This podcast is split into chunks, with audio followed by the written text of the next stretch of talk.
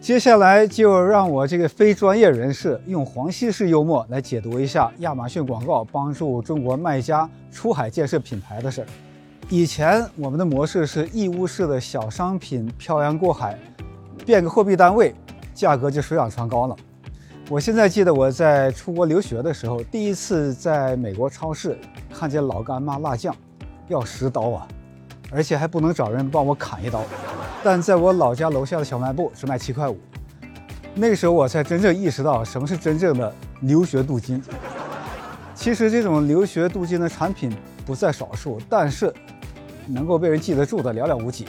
所以我希望大家能够通过今天的开箱盛典，跟亚马逊广告有一个紧密的合作，让你的产品从增值效应升级到品牌效应。就比如说，能讲脱口秀的人特别多，但是大家能记住的。甚至被称作是 China's funniest export，中国最逗的出口品的品牌，就是黄西，就忘。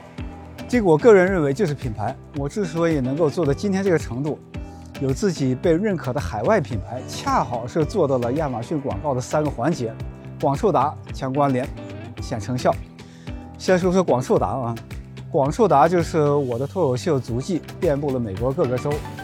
从小酒吧到进大剧场，从我自己的家一路讲到疗养院，我是真正的做到了广受达。我之所以能够受欢迎，更重要的是因为受众精准。在我没火的时候，不管是没钱的、没工作的，还是没对象的，都拿我来找自信，跟我形成了密不可分的强关联。在做好了广受达和强关联之后，成效就显现出来了。你比如说，我也是刚从电视拍摄现场，立马来到了今天的盛典，为亚马逊广告打广告。